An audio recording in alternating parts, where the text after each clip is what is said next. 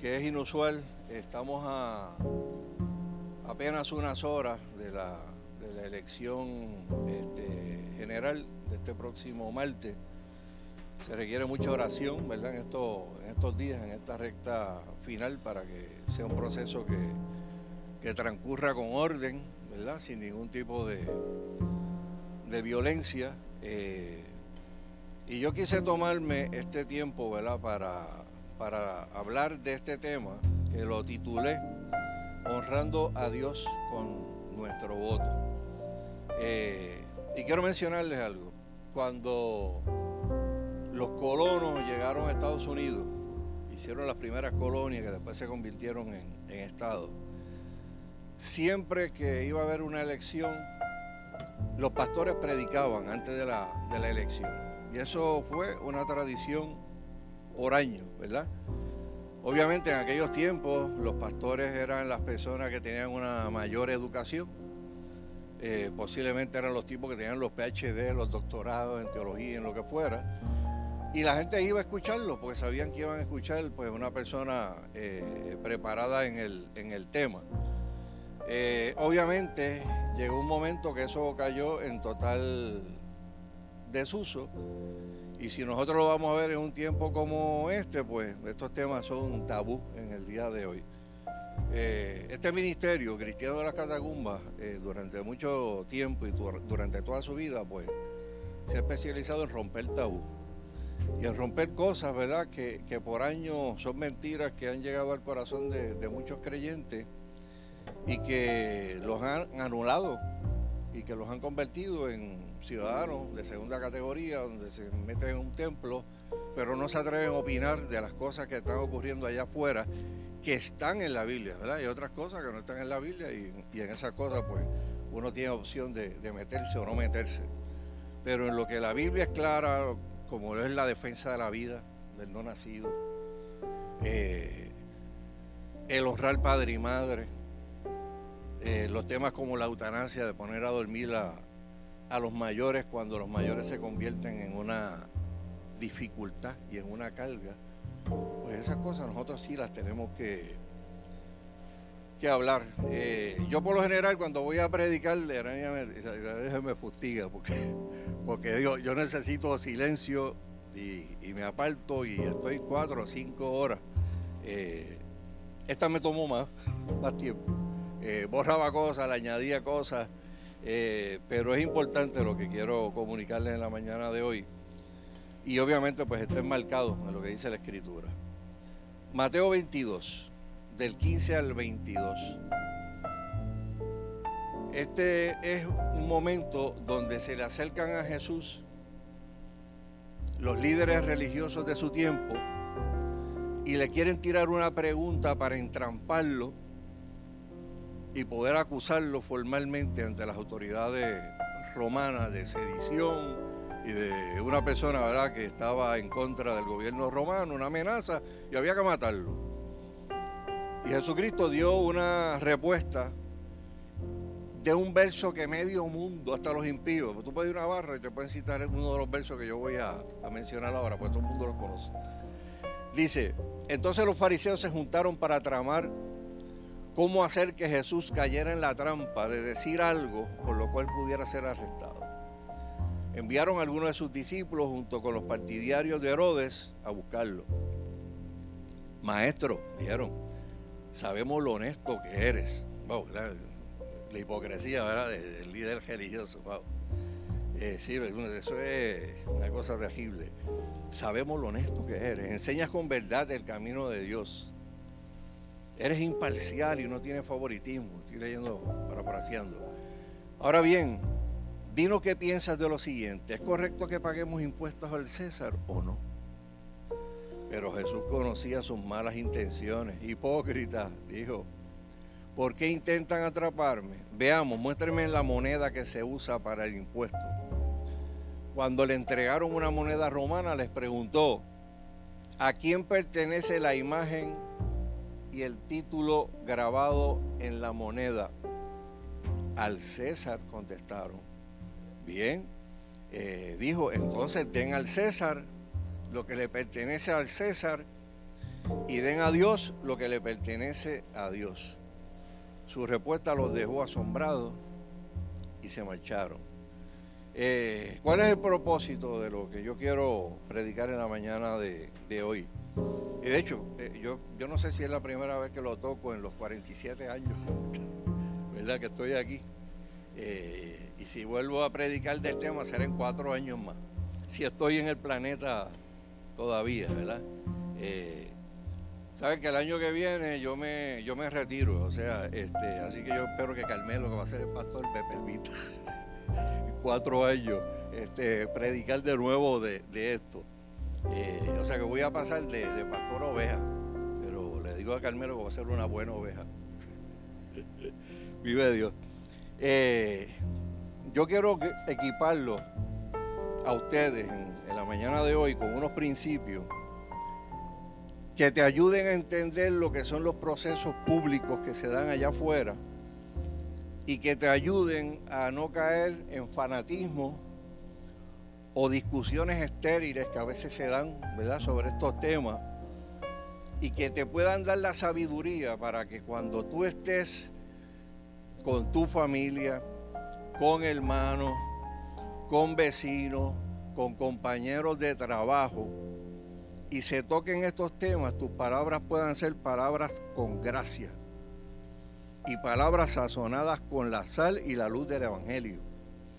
Eh, los que tienen más edad que yo, que no son muchos aquí, eh, deben haber visto alguna vez en su vida, en alguna barbería, en algún colmado, en algún negocio, un letrerito que decía, aquí no se habla ni de religión ni de política. Yo no sé cuánto han visto, cuánto vieron un letrerito de eso. Pues, sí, ya, ya hay una respuesta, sí, ya hay una respuesta. Así que alguien lo vio. Eh, o tal vez conoció a un papá o un abuelo cuando la familia cenaba juntos, ya eso no es una tradición. Pero antes la familia cenaba juntos. Estaba el abuelo, el padre decía, aquí no se habla de política. Aquí vamos a comer y podemos hablar de lo que sea, pero el tema de la política aquí no se toca, ¿verdad? ¿Por qué hacían esas advertencias? Bueno, se hacían porque en temas de religión y en temas de doctrina, son temas bien cargados de, pasión y a veces de fanatismo, ¿verdad? y pueden fácilmente llevar a, a la discusión ¿verdad? y a la división. Y por eso, pues, ¿verdad? Eh, los, abuelos eran bien cuidadosos de que la familia no se entrara a la hora de comer con una discusión de tipo.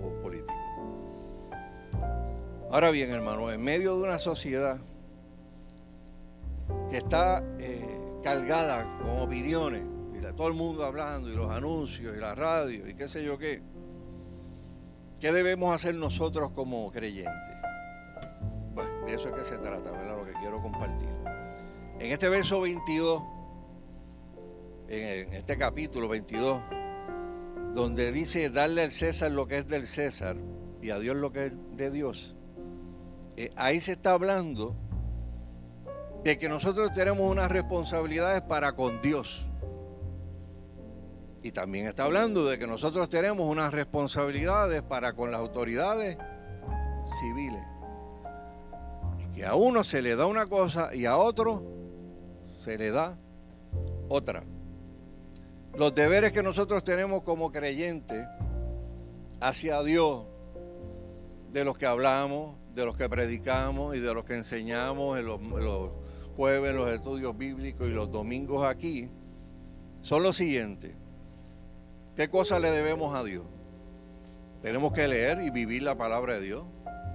Es un deber, una responsabilidad que tú tienes hacia Dios. Tenemos que orar, tenemos que ayunar. A veces nos reunimos de noche aquí, hacemos una vigilia hasta la medianoche con el solo objetivo de buscar el rostro de Dios decirme, yo voy a apartar estas horas que puedo estar en casa viendo televisión o haciendo cualquier cosa, pero me metí aquí en la iglesia con los hermanos y estuve hasta la medianoche orando y cantando. La Biblia dice que también tenemos que ser buenos mayordomos de lo que nosotros tenemos. Cuando estoy hablando de buen mayordomo, estoy hablando de dinero, estoy hablando de tiempo, estoy hablando de talento, estoy hablando de habilidades. Si Dios te dio algo, tú eres mayordomo de eso y un día le vas a dar cuenta a Dios. Y todos los seres humanos tienen talento, todos. Nadie me puede decir, yo nací sin ningún talento en la vida. Todo el mundo tiene un talento.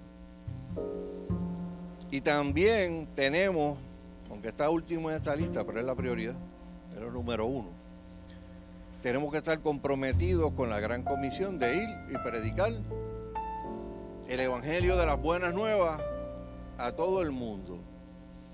Y no solamente de predicarlo, sino también de disipular a aquellas personas que le entregan sus corazones, ¿verdad? Eh, a Él, a Cristo.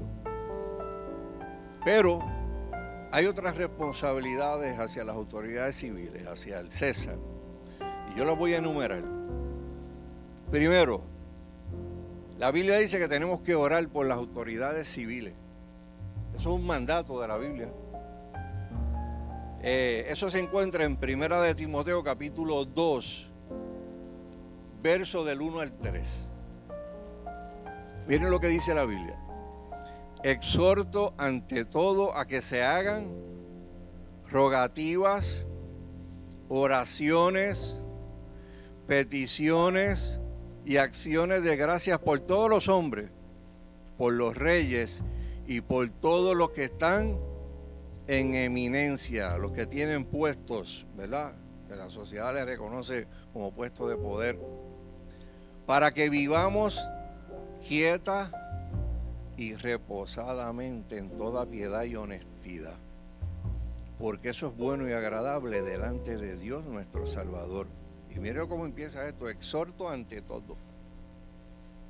Esto no es que si usted quiere orar por, por, el gobernante porque es de un partido que a usted no le gusta. ahí le dice que tiene que orar por todo. Ojos azules y de todos los colores que puedan haber.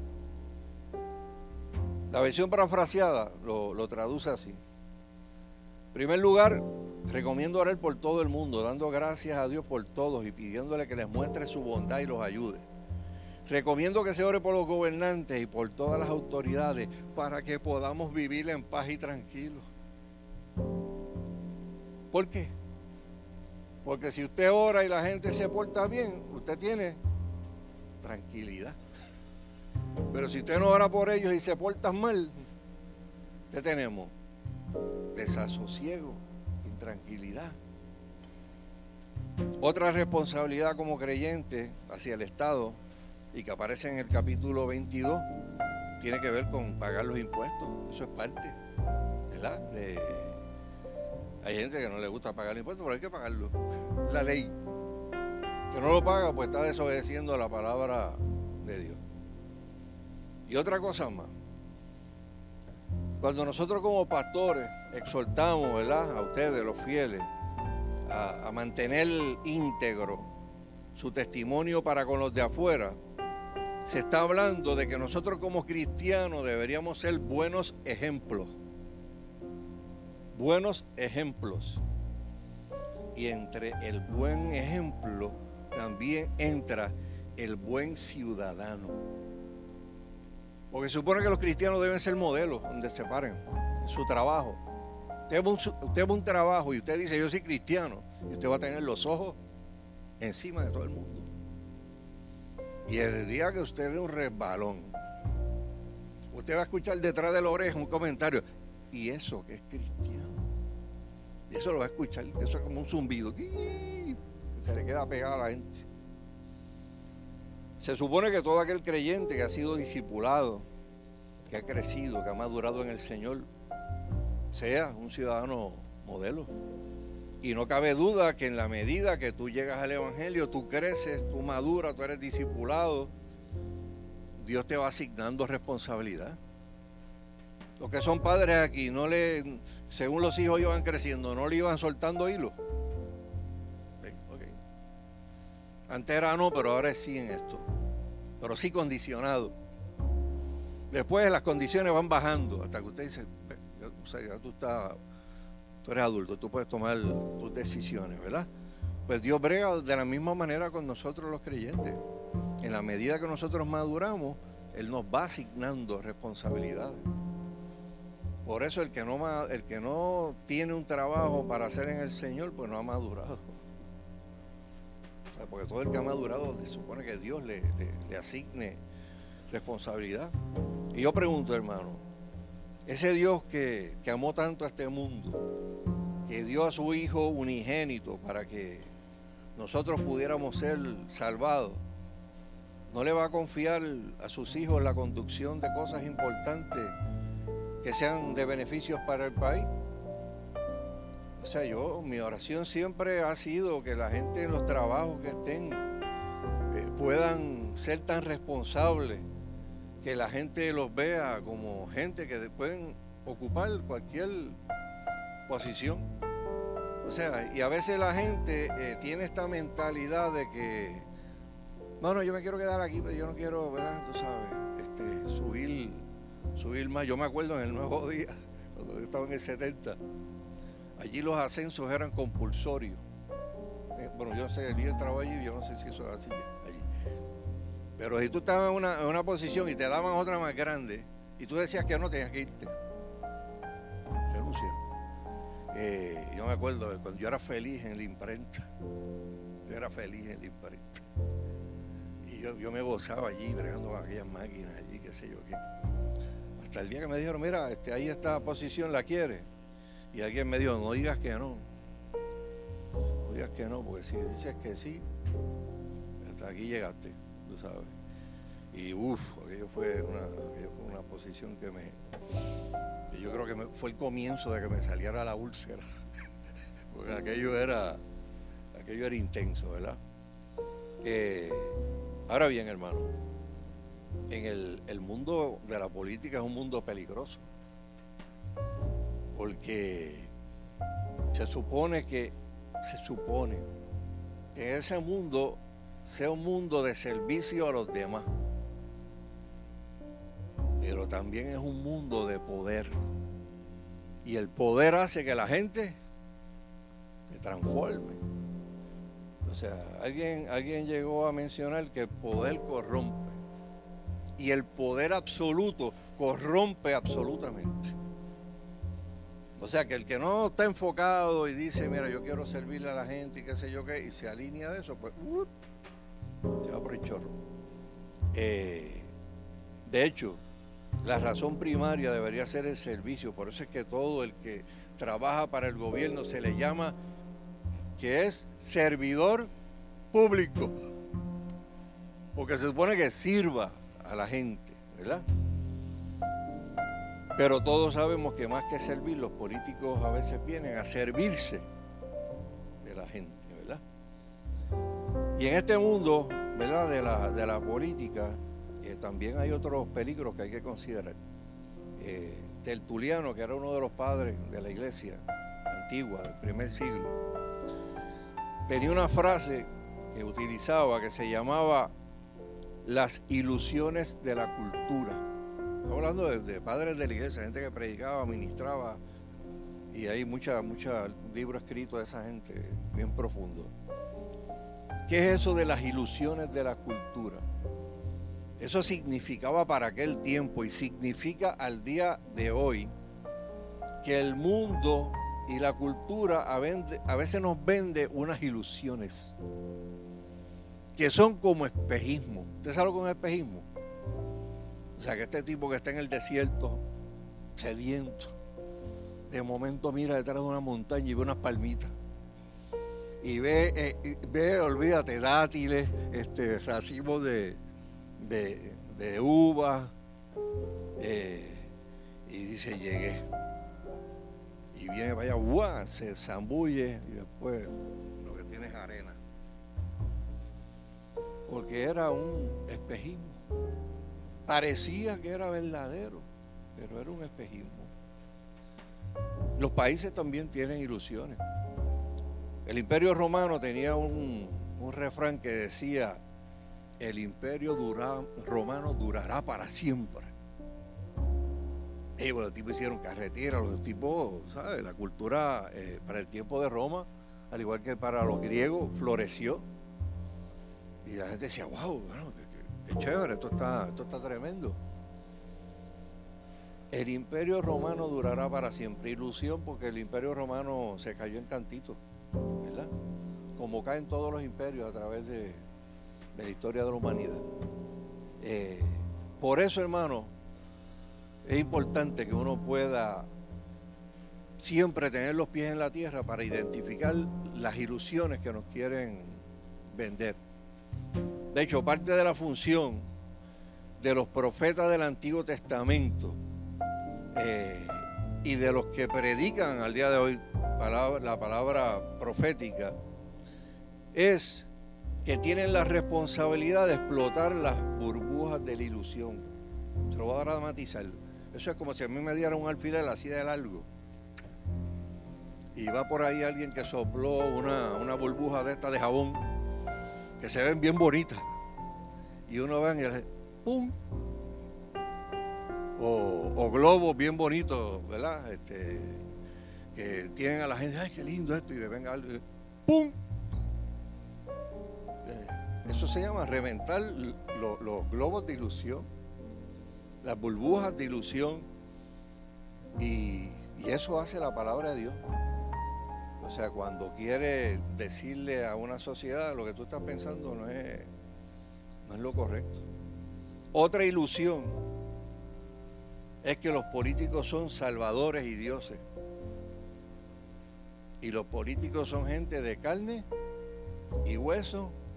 Y usted nunca debe poner la mano en la candela este, por gente allá afuera. Porque son como todos los seres humanos, pecadores. Y yo creo precisamente que por eso es que está la exhortación que leímos ahorita del apóstol Pablo, de que oráramos encarecidamente por la gente que estaban en eminencia. Eh, la oración es, Señor, ten misericordia de esta gente. Dios, ábrele, ábrele los ojos. Dios, guárdale el corazón de la maldad a estas personas. Eh, Señor, no permita que se corrompan. Esas deben ser las oraciones que se deben hacer por la gente que es gobernante. Y la Biblia, como dije ahorita, termina diciendo el porqué, para que usted pueda vivir quieta y reposadamente. La otra versión dice, para que usted pueda vivir en paz y tranquilo.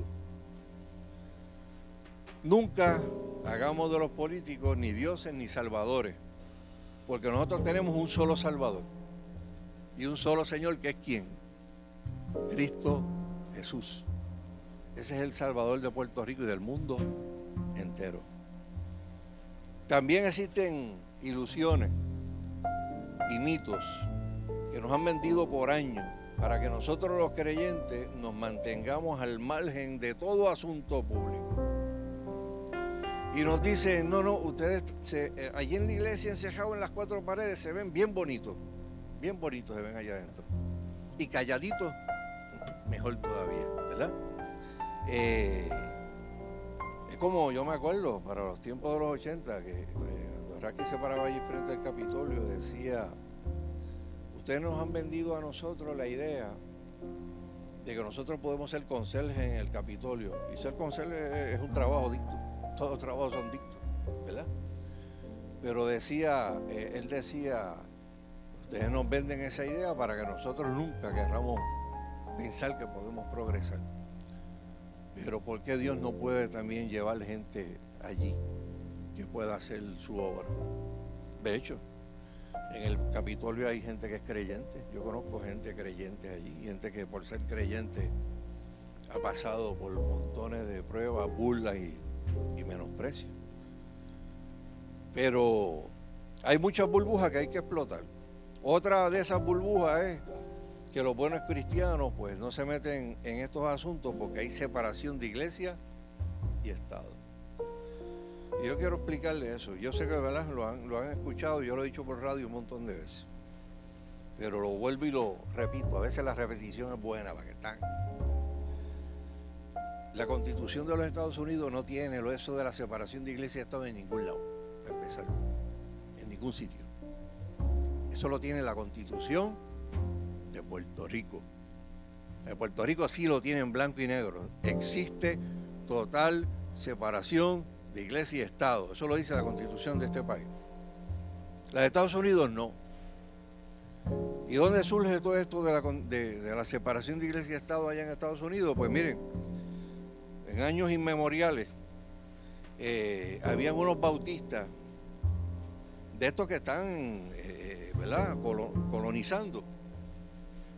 Gente que vino de Europa huyendo de una persecución católica y otros huyendo de una persecución protestante, porque allí, allí, allí este, perseguían tanto católicos como, como protestantes.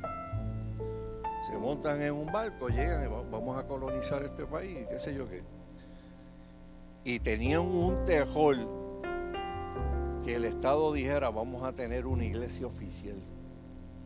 Porque ya ellos veían, si aquí hacen una iglesia oficial, vamos a volver a lo mismo, nos van a perseguir.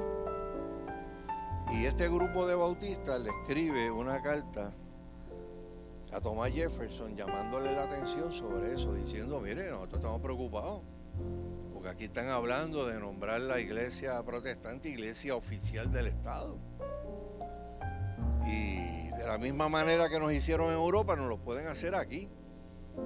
Y Thomas Jefferson le escribe una carta, y en esa carta hay una frase que él utiliza que se llama muro de separación. Y esa palabra, muro de separación, pues eh, se cogió por los tribunales en diferentes pleitos que llegaron hasta el Tribunal Supremo de Estados Unidos, y de ahí se, se agarra ese término de separación de iglesia y Estado. Pero eso no está escrito en la Constitución de Estados Unidos. ¿Qué ocurre? Cuando aquí eh, se está haciendo la Constitución de Puerto Rico, unos ministros presbiterianos que estaban en la constituyente,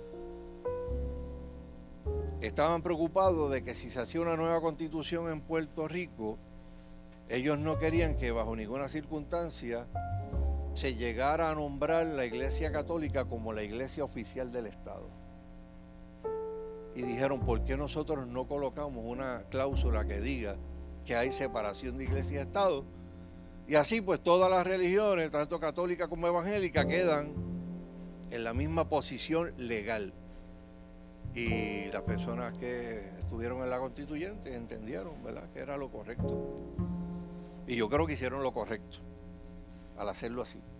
Porque de esa manera, pues, eh, también, Este, la, iglesia cristiana protestante en Puerto Rico empezó a crecer eh, desde, ese, desde ese momento.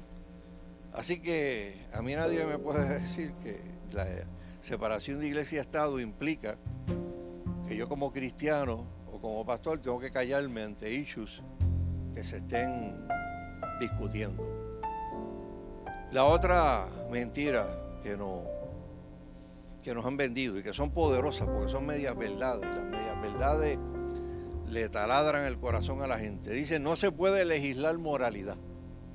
¿Usted no ha escuchado eso nunca? No se puede legislar moralidad. Eh, como dije, es una ilusión poderosa porque es una media verdad. Es cierto, la parte cierta es que usted no puede hacer una ley para cambiarle el corazón a la gente. ¿Quién es el único que puede cambiar el corazón de alguien? Dios, Dios. Usted puede hacer una ley para decir, usted no haga, no tiene un papel allí. Y la gente lee la ley, no tiene un papel allí. Como dice la Biblia, el conocimiento de la ley hace que mucha gente, pues, pero dice que no se puede pisar la grama, pues déjame brincar aquí, darle un. Porque el ser humano, ese es el pecado del ser humano, que tiene por dentro. Le dicen, no hagas, allí va a ser. Pero aquí no es asunto de que no se puede legislar moralidad. Aquí legislan moralidad todo el tiempo. El asunto es la moralidad de quién es la que están legislando. ¿La moralidad de quién? ¿La moralidad de qué grupo? Eh, se hacen leyes para fortalecer la familia o se hacen leyes para dividir la familia. Eso es moral, eso es moralidad. Porque todo el mundo tiene la obligación moral de obedecer o desobedecer. Hasta hace muchos años, hasta, hasta los 80 había una comisión en Puerto Rico que se llamaba la Comisión para el Fortalecimiento de la Familia. Que de hecho yo participé un par de veces en eventos. Y entonces todos los que iban allí iban a hacer, a proponer leyes para fortalecer la familia. Eso desapareció. Porque llegó, llegaron personas que dijeron, mira, ¿y para qué? Si ya la familia no es lo que es. La familia debería ser abrogada, ¿eh? debería buscarnos uno otra fórmula. Y por eso usted ve que en las leyes que se han legislado en los últimos 10, 15 años en Puerto Rico, eh, se ha redefinido la familia. ¿Qué era la familia hace un montón de años atrás? Pues papá, mamá, los hijos y la familia extendida eran los abuelos, aquello y lo otro. Llegó a proponerse que familia sean dos o más personas que viven bajo un mismo techo que tienen unos intereses comunes. El juez escribano dijo, ah, pues dos presos cualifican para ser familia, porque viven debajo de un techo y, tienen, y tienen unos intereses comunes. ¿ves? hablar todo el día, este, hablar de lo que pasaron en la vida y qué van a hacer cuando salgan. Y cuando eso ocurre uno se da cuenta de que si uno como creyente cierra los ojos nos redefinen todo. Y cuando usted ve, viene a ver, usted tiene parte de lo que está viviendo el país en el día de hoy, familia fragmentada, chamaquitos adolescentes tirando tiros en la calle ¿Eh? Y, de eso yo sé, pues yo me quería un residencial. Yo sé lo que es tirar tiro y dar batazo y, y, hacer, y hacer un montón de cosas. Y, y tú ves que el individuo del punto le dice al chamaco de, 14 años, toma esta pistola, mátate No te va a pasar nada. Es tu primer caso, tú eres menor. No tienes ningún caso todavía pendiente, así que no te van a juzgar como adulto. Así que el primer asesinato va por la libre. Y el segundo también posiblemente, hasta que lo cojan. Por primera vez no, lo procesan, a los 21 años desaparece su récord. Eh, y a los 21 pues ya se graduó, tú sabes. Y uno mira eso, hermano, en este país. ¿Y usted cree que la iglesia tiene que quedarse callada ante eso? Yo escuchaba ayer un maestro decir eh, en el distrito de Arecibo de una cantidad allí de sectores escolares que, se, pararon los pelos de punta. si esa es la cantidad de sectores escolares que hay allí, ¿qué van a hacer esos chamacos? ¿Qué van a hacer esos chamacos si no tienen escuela? Si tú no te inventas algo para traerlos de nuevo. O, hacer algo para que practiquen un oficio durante el tiempo que estén en la, en la escuela, eh, los perdemos, los perdemos. O sea, así, toda ley en este país legisla moralidad. Porque si son leyes buenas que van dirigidas a que la gente pueda echar para adelante, eh, usted legisló moral, pero legisló para el bien común. El otro mito es que yo no me quiero meter en eso. Yo mejor me quedo neutral. Yo mejor me quedo neutral y ni para allá ni para acá. Me quedo en el medio y no me busco problemas. Miren, yo no sé cuántos recuerdan esta, esta estampa de Elías en el Monte Carmelo.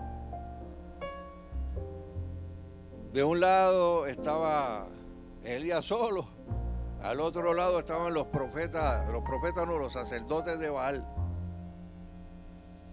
Eh, o sea, un, showdown, una cosa así, este tipo, gustaría ver una película con efecto de sonido de eso. Pues, sería bien, bien dramático. Y de momento viene Elías. Ah, porque en medio de todo eso toda esa gente ahí y el pueblo indeciso, el pueblo mirando. ¿Qué hacemos? ¿Con quién nos vamos? Y en Primera de Reyes, capítulo 18, verso 21, dice, no, no, no está ahí, no está ahí. Okay. Ah, pues tiene que buscarlo en su Biblia, si no aparece ahí. Primera de Reyes, capítulo 18, verso 21.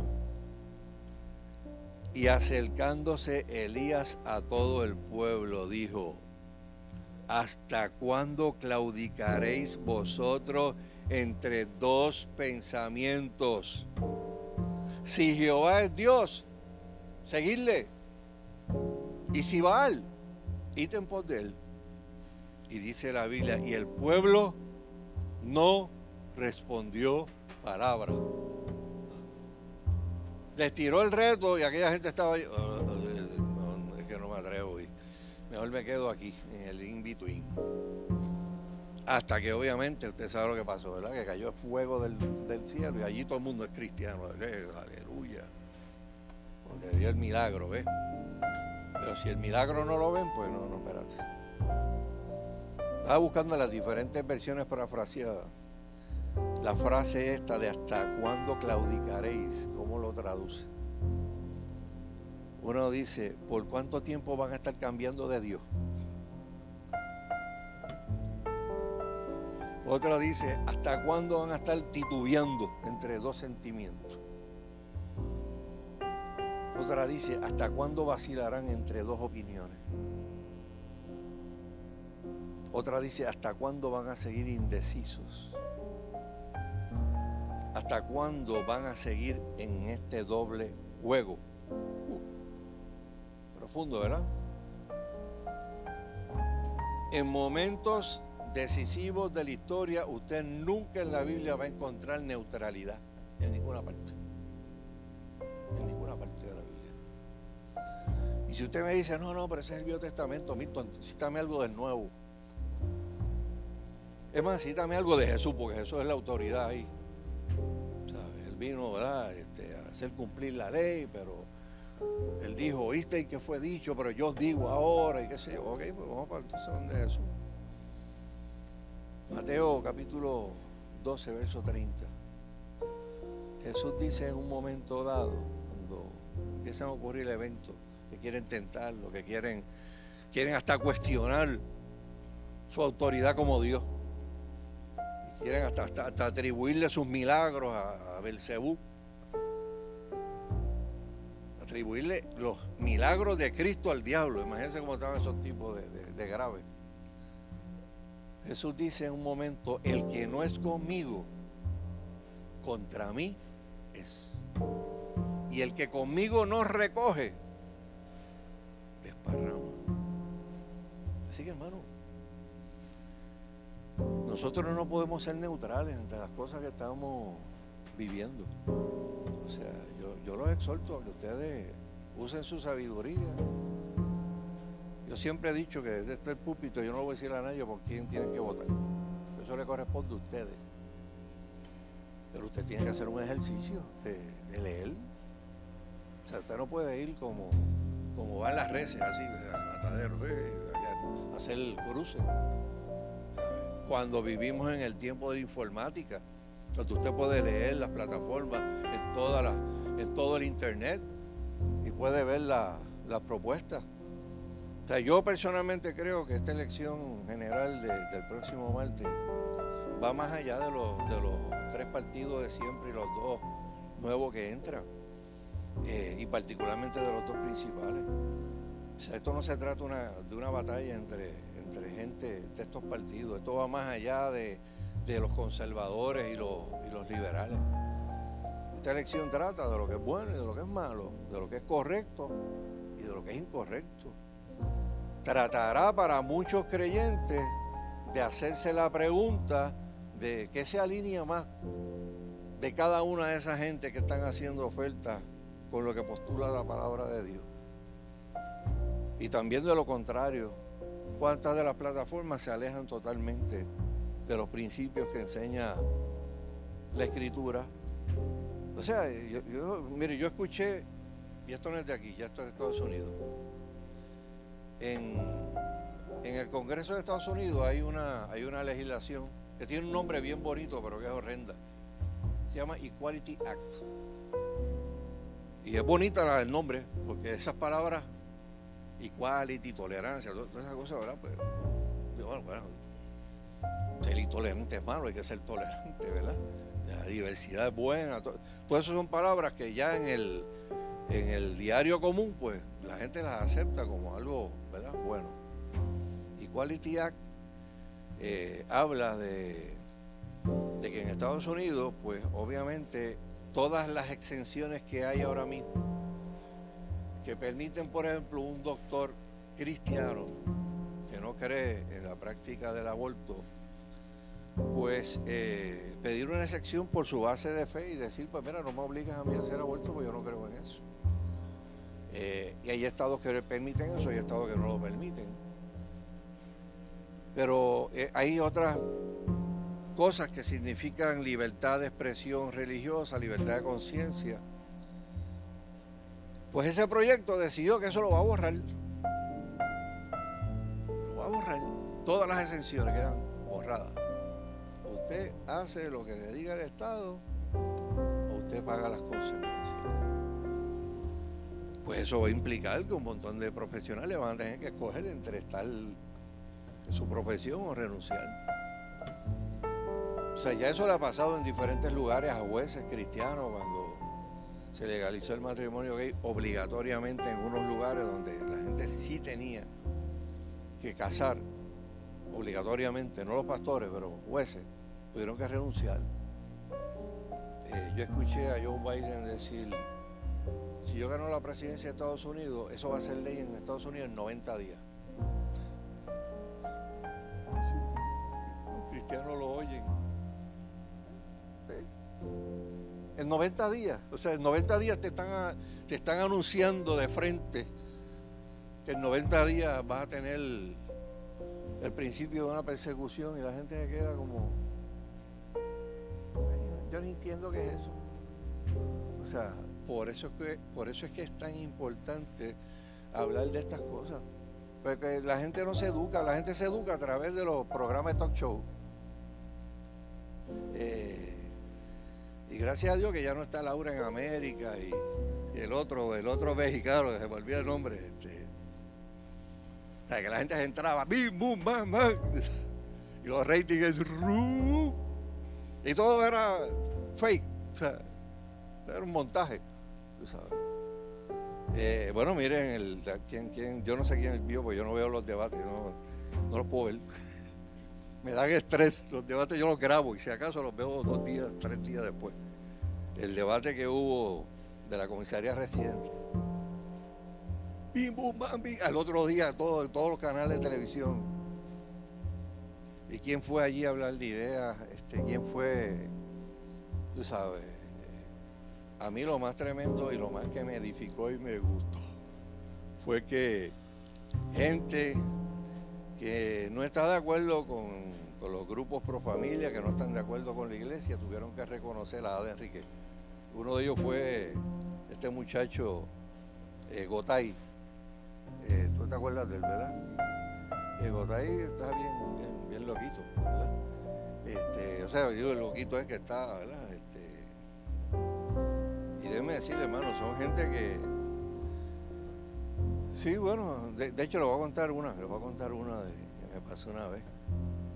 yo estoy en el Capitolio y viene, eh, me cita este, uno de los hermanos, ah, mira, vamos a visitar legisladores porque hay este proyecto de ley que es malo para la iglesia. Pues, está bien, pues yo te acompaño. Y entonces uno llega, ¿ah? Sí, estamos en vivo. Sí, sí, no está bien, pero esto es que nosotros tenemos unas reglas aquí para cuando, ¿verdad? Cuando estamos en vivo y qué sé yo. Pero, pero lo puedo decir, Casey, lo puedo decir. Este, lo puedo decir, es más, que lo oiga todo Puerto Rico. Después voy a hacer un live y lo voy a decir, va, a terrible. Este, voy allí, ¿verdad? Y cuando uno va a estas cosas, a veces uno recibe sorpresa, ¿verdad? Porque a veces llegan personas que son ministros que a mí no me gustaría retratarme al lado de ellos.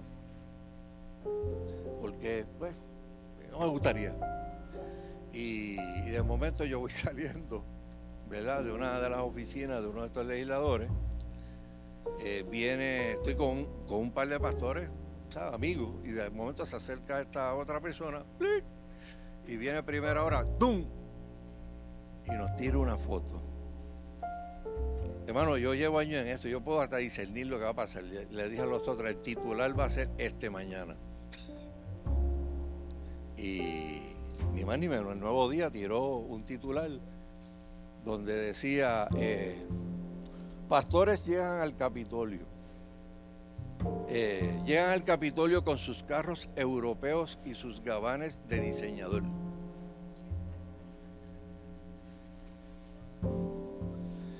Y, yo dije, bueno, yo tengo la opción de quedarme callado o yo tengo la opción de llamar a esta persona y decirle, mira, lo que tú dijiste no solamente es falso, tú sabes, eh, no, no, no, está siendo honesto. Y le escribí. Y le dije, mira, eh, mi carro es europeo, es de la Mitsubishi. Este, es una Hollander, ¿ves? Que la tiene medio mundo por ahí. Este, y mi gabán, no es gabán, si te diste cuenta, no era gabán. Es una chaqueta sport que la has visto en todas las fotografías del Capitolio porque va sola allí. Va sola. Sí, sí, es el uniforme, va sola allí. Si la has visto dos o tres años, mira, hasta, hasta ya me queda chiquita. Este, y, y le mandé eso a él con copia al dueño del periódico. El dueño del periódico lo llamó. Y la persona me escribió. Y, y se disculpó. O sea, me dijo, mira, yo en realidad hay cosas que yo no las retiro, pero está bien, lo que tú dices, yo retiro eso. Y yo conozco lo que tú has hecho a través de los años, yo no me refería a ti, yo digo, bueno, pero como que no te refería a mí si me, me tiraste en, una fotografía con un titular. Y pues, pero se disculpó. O sea, y uno, y yo, yo aprendí en ese momento que el creyente por ser creyente no tiene que quedarse callado cuando hay una injusticia. ¿Sabes? Tal vez hay veces que la norma correcta sea callar. A veces, ¿verdad? El que es callado es contado por sabio. Especialmente cuando usted se va a meter en algo que no va a producir ningún tipo de resultado.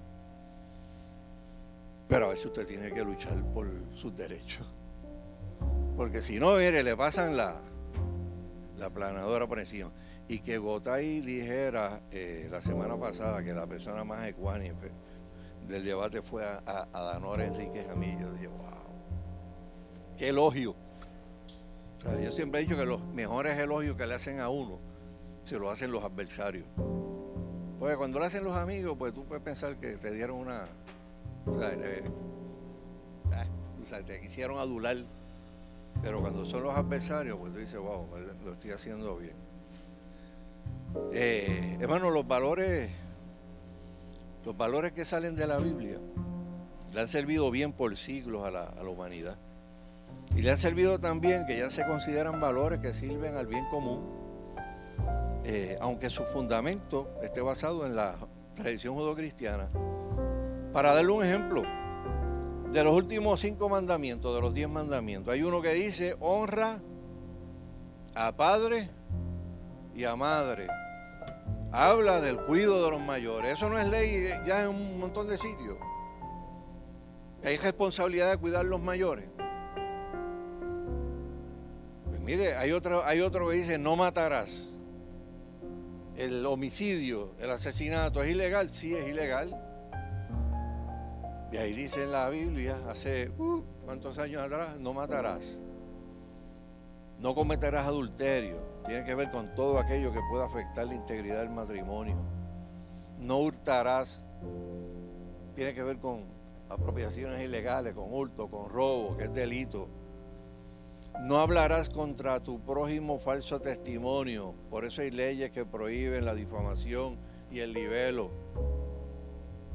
Muchas de esas cosas salieron de ahí, como leyes. Pero ¿qué ocurre? Bueno, pues fueron, le sirvieron también a la humanidad, que ahora son valores que le llaman valores seculares, aunque tienen un origen religioso. Pero como las practica tanta gente, pues ahora le llaman valores seculares. ¿Qué ocurre cuando aún esos valores seculares la gente le da la espalda? Bueno, pues ocurre lo que estamos viendo en el día de hoy. La, vida pierde su valor, ¿sabes? Ya, no está como antes, pero hace, hace los, los chamaquitos hace 10 años atrás, pues tenían todos estos jueguitos de video con los headshots, ¿se acuerdan? Headshot tiene tantos puntos y le da el tiro en la cabeza. Y usted usted no piensa que mucha de esa gente que se crió, tú sabes, con, cosas bien violentas, bien violentas, eso no le trabaja en la mente. Eh, yo me acuerdo en un seminario que yo fui a coger en Estados Unidos, viene este, este tipo, un teniente coronel de la Fuerza Armadas, ya estaba retirado. Y el tipo dice, bueno, pues nosotros nos retiramos, ¿verdad? Este, somos expertos en cosas que tienen que ver con asuntos de, las Fuerzas Armadas, ¿verdad? Y de combate y qué sé yo. Y dice, bueno, nosotros, asesoramos la industria de juegos ahora. Nosotros somos asesores de la industria de juegos. Para que la gente pues aprenda cómo, moverse, ¿verdad? Y cómo emboscar y cómo hacer aquello, lo otro.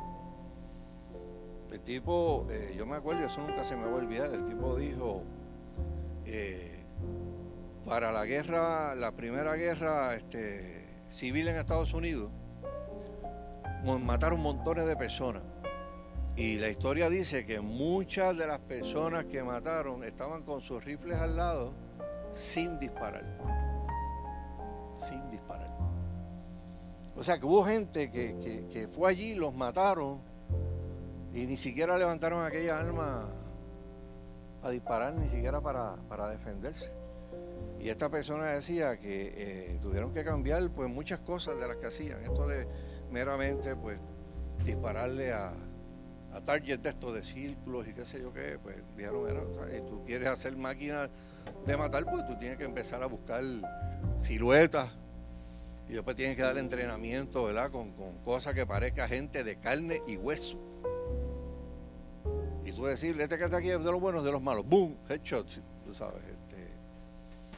Y el tipo dice que cuando empezaron a entrenar a, gente, pues muchos de los entrenamientos iniciales los hicieron para la guerra de Vietnam. ¿Y cómo llegó gente de la guerra de Vietnam? Yo conozco gente que llegó de la guerra de Vietnam. Terrible, terrible, terrible. O sea, conocí hermanos que se friquearon porque se fueron con compañeros aquí, latinos y qué sé yo, a todos los mataron de una manera, Vietcong los mató de una manera terrible y se dañaron. De hecho, había un hermano en la Catacumba 2, estaba el culto, lo más chévere, y de momento pasaba un helicóptero por el Yunga, ¡zoom! Salía embollado para donde, para donde hubiera tirarse en el primer matojal que hubiera allí. Y eso era automático. Yo no puedo ir. Yo no puedo ir aviones, no puedo ir este, helicóptero. Lo que les quiero decir con esto, hermano, es que nosotros vivimos una cultura bien agresiva, una cultura bien, bien violenta. Y, nosotros tenemos que ser fieles a la, verdad eh, bíblica. Lo que, lo que no está bien se denuncia. Hay cosas, ¿verdad? Que obviamente eh, yo también fui policía como policía sabía que si un día tenía que tomar esa, esa, arma para, para defenderme, estaba claro. O sea, pero tenía temor de Dios en mi corazón. Y tuve la oportunidad de hacerlo y no lo hice. Y no lo hice porque veía una persona y, wow, este tipo es un ser humano. Este tipo tiene paz y tiene más y, está endrogado hasta lo último. Este, o sea, que, que yo, yo puedo vivir puedo vivir con una conciencia tranquila si, si le hago un disparo. E, eso, eso es lo que hacen los valores en el corazón de la gente. Usted tiene valores, usted se porta a la altura de lo que dice la palabra de Dios, independientemente de lo que el mundo pueda decir. Y yo creo, hermano, que para ir cerrando, que una de las, de las paradojas más grandes que yo veo a veces en el creyente es cómo gente puede puede, ¿cómo es posible que habiendo posturas claras en la Biblia con temas como lo es el aborto, puedan haber creyentes que eso no le importa cuando lo ve en la plataforma de un partido. Aborto, pero es que el aborto es legal y qué sé yo qué. En Estados Unidos se abortan 40 millones de criaturas todos los años. 40 años. Bueno, 40 millones y va por 60 desde el 73 para acá. Del 73 para acá. 60 millones de criaturas. Una, generación completa. Hablamos del COVID, hablamos de mil cosas, pero la, lo que está número primero en muerte en el mundo entero es aborto. Es aborto. O no son las enfermedades ni el COVID. El COVID está, olvídate, bien atrás en la lista. Hay otras que, que matan montones de gente todos los años. Pero la que más que mata es el aborto. Pero yo como cristiano no me puedo insensibilizar. Por eso, ah, pues como es legal, pues tú sabes. No, no, no. Hermano, ¿usted sabe lo que ha pasado este, este año? Este año en Estados Unidos, aquí. Yo recuerdo hace 10 años, yo decía, el aborto en Puerto Rico es legal hasta el día de dar la luz. Una persona le puede quitar la vida a su bebé una hora antes de parir y no cometió un delito en Puerto Rico. Eso es terrible. Oye, y si nació vivo, ¿lo puedes dejar morir en una mesa durante dos horas? ¿Lo puedes machucar? Pues de eso están hablando ahora. Nueva York, otros estados.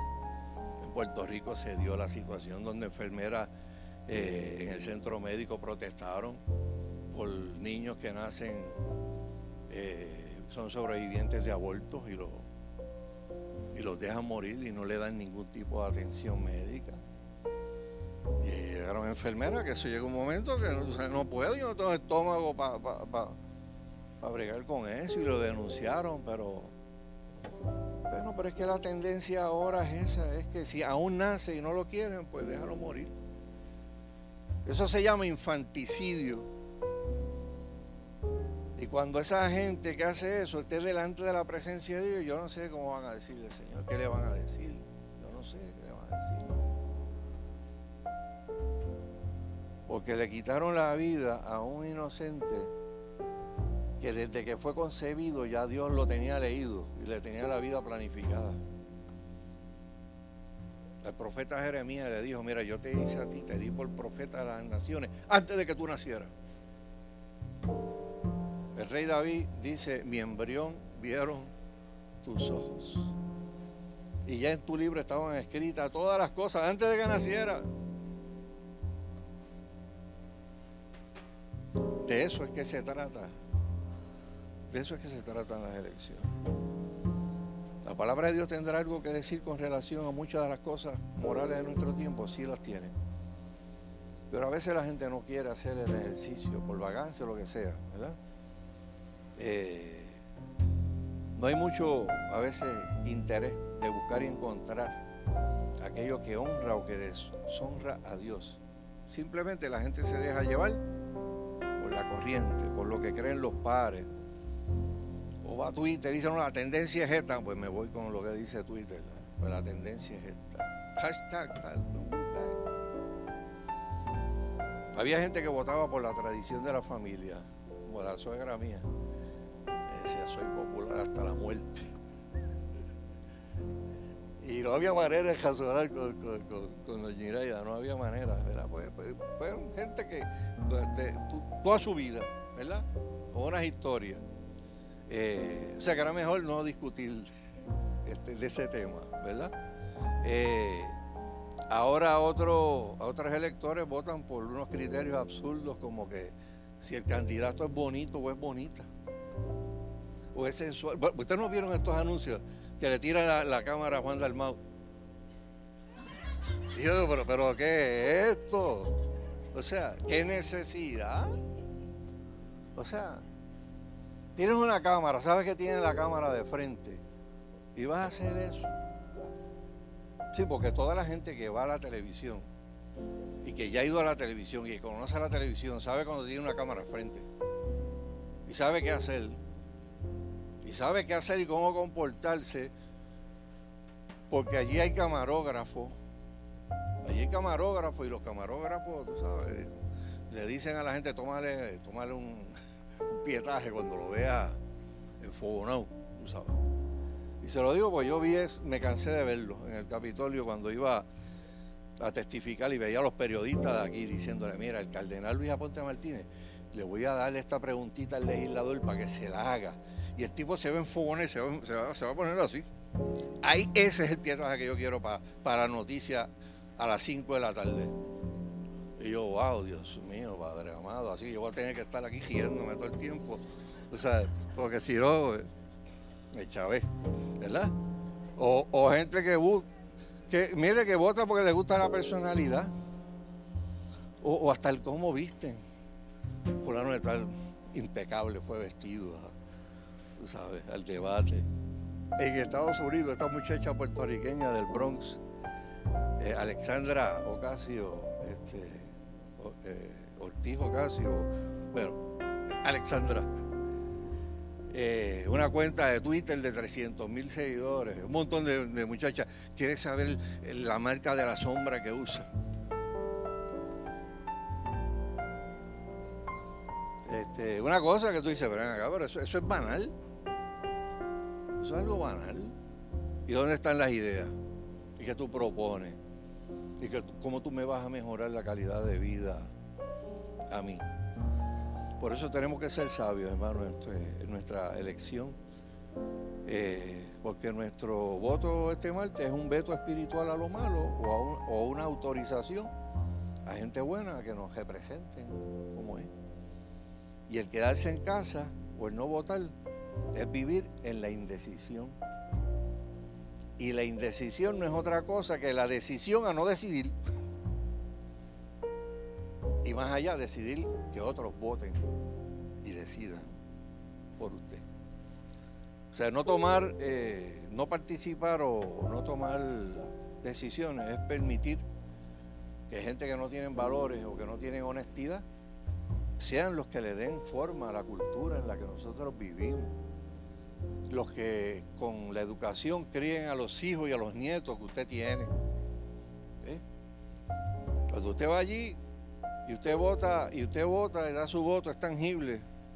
Usted está diciendo, independientemente del resultado, yo sembré una semilla. Yo hice lo que mi conciencia me dijo yo tenía que hacer. Hay gente que sabe que no va a ganar y va y vota siempre, ¿verdad? Por lo que cree. Porque esa es su, su convicción. Ahora, yo les quiero decir algo, hermano. Eh, el martes pueden pasar muchas cosas. Yo le estoy orando a Dios para que se envíe un mensaje poderoso. Y que se le envíe un mensaje poderoso primero a los políticos, a las autoridades políticas de este país. Que se pasan burlando de todo lo que es cristianismo mofándose de todos los valores cristianos. Los politólogos, o sea, que no, toman en cuenta en lo absoluto lo que es la idiosincrasia del creyente en este país. Que se le envíe también un mensaje a los medios de comunicación de este país y a todos los que no entienden ni respetan la cultura judeocristiana. Mire, yo le voy a decir una cosa, en Estados Unidos eh, muchos de los noticiarios que hay, el que está dando las noticias legales es un ex juez. El que está dando noticias de carácter médico es un médico. El que está hablando noticias de economía es un ex o un economista, ¿verdad? Que tiene un trabajo en CNN o donde sea. O sea, son gente que cuando te dan una opinión, pues te dan una opinión que tiene un valor o que tiene un fundamento, porque ellos saben de lo que están hablando. Aquí, tú, aquí te ponen a, bueno, al más loco del mundo, a darle una opinión de la religión. Bueno, esto es religioso, que sea aquello, decir, oh, Dios, Dios mío, Padre. Pero ni siquiera fue a un culto. Y, estuvo una hora allí para ver lo que estaba pasando o le preguntó a todo el mundo, sino que disparó el prejuicio que tenía por dentro. Juan lo zumbó. Una tercera cosa, es una declaración de que existimos, de que tenemos que ser tomados en cuenta a la hora de hacer leyes que atenten contra nuestros derechos y nuestras libertades.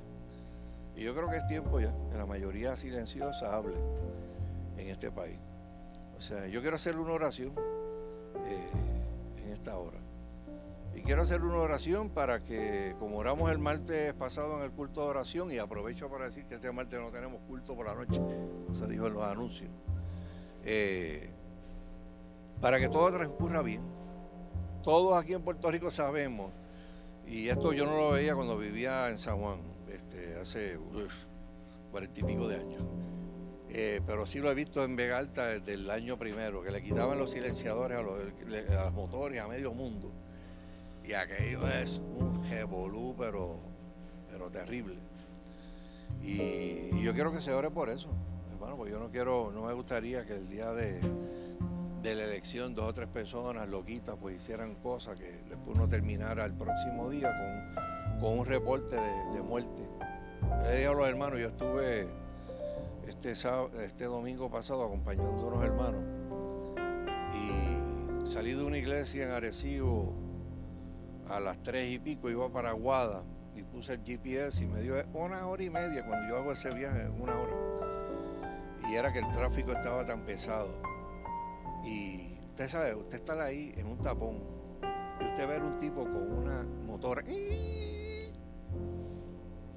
Sí, mano, pero tú dices, una pulgada, otra va, a guayar y va, y va a caer reventado. Después el otro imitador detrás, porque siempre hay un imitador. Y, los, tipos de, y los tipos de los carros tratando de moverse. Eh, vi un chamaquito con otra motora sin casco, con los policías parados en la calle, los policías estaban en las isletas. Eh, o sea, vestidos, uniformados, y aquel tipo sin casco, y de momento ve los policías brinca la isleta y se va en dirección contraria al, tránsito. Los guardias pues los miraron así, como que, bueno, no sé lo que pensaron. Este, tal vez sé lo que estaban pensando. Ojalá que se, dé una pelada más adelante. Pero tú sabes, miraron así, no van a intervenir porque no van a intervenir con una persona este, así, eh, pues ya es buscarse problemas. O sea, pero eso fue el domingo pasado, imagínense el día de, la, de las elecciones. Vamos a orar, ¿verdad? Para que esta elección corra sin, mayores problemas de violencia, que la gente pueda ejercer su, derecho al voto, que la gente esté tranquila después que termine la, elección, que no falle la Comisión Estatal de Elecciones y se forme un revolú, este, ¿verdad? Este, después, de la, después de la elección, porque Puerto Rico no necesita eh, más violencia. Eh, bueno, también eso es parte, eso es parte de la, de la, de la oración. Recuerda, ya, ya, ya, han votado 200 mil, así que de aquí a mañana ya habrán votado 200 mil personas. Eh, gracias a Dios, ¿verdad? Que esos resultados no los han dicho. y, fue una decisión sabia. Pues imagínate que lo dijera. Eh, vuelvo, revolú. Este, porque hay gente que se desalentaría a ir a votar. Pero eso lo van a tener ahí y el día 3, pues, ¡pum!, van a dar, van a dar este, a conocer los, mismos. Nos ponemos en pie, hermano. Eh,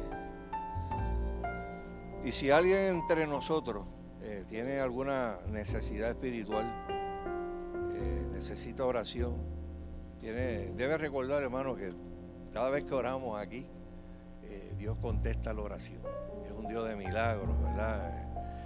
Sana, este, abre puertas, este, hace muchísimas cosas. Quiero que incline su rostro. Pero si hay alguien que necesita la oración, pues ahí donde está puede levantar su mano y la baja, ¿verdad? Eh, como la señal, ¿verdad? Me está diciendo, sí, yo necesito oración.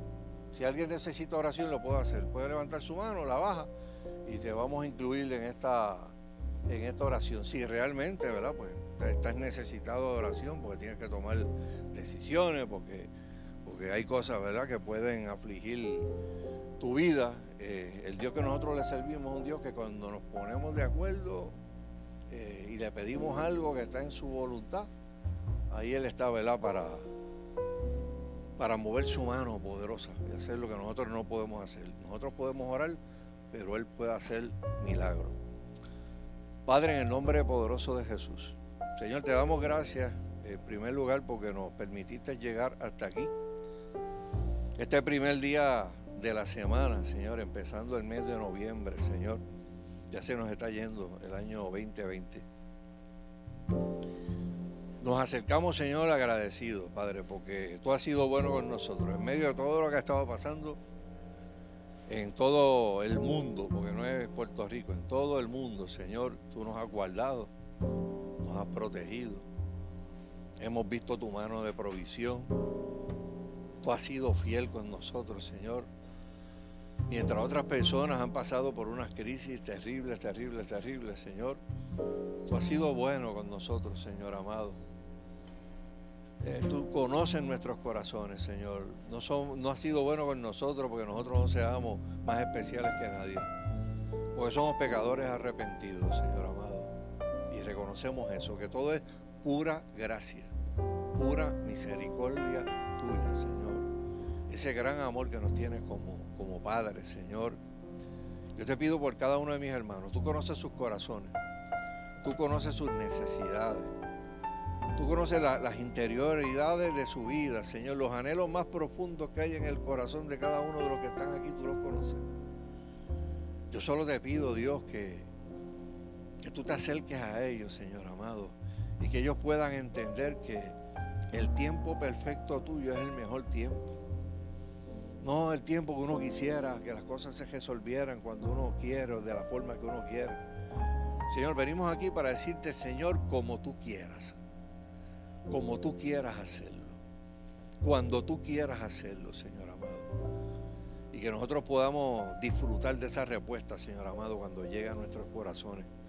Una respuesta de que tú estás ahí para bendecirnos, que tú estás ahí, Señor amado, con tu ojo echado sobre nosotros. No para juzgarnos, no para condenarnos, porque tú viniste a este mundo a salvarnos, sino, Padre amado, para que podamos ponernos de acuerdo contigo, Señor. Y tu palabra dice que cuando dos o más se ponen de acuerdo sobre algo, Señor, tú nos escuchas y tú contestas, Padre amado, la oración. Y aquí habemos más de dos, Señor amado, que estamos orando. Yo te pido, Padre, que cada uno de los que está aquí, de su corazón a tu corazón, pueda hablarte en esta hora, Señor. Pueda hablarte en esta hora, Señor. Que tú, oh Dios, no permita, Señor, que nadie salga por esa puerta, Señor amado, si, si tú haber tocado su, su corazón. Si tú haberle dado ahí a su corazón, eh, ¿verdad? Esa, ese adelanto de que tú lo escuchaste y de que tú le vas a contestar su petición, Señor. En el nombre de Jesús, te lo pedimos dándote gracias, Señor. Amén y amén. Dios les bendiga a todos, hermanos.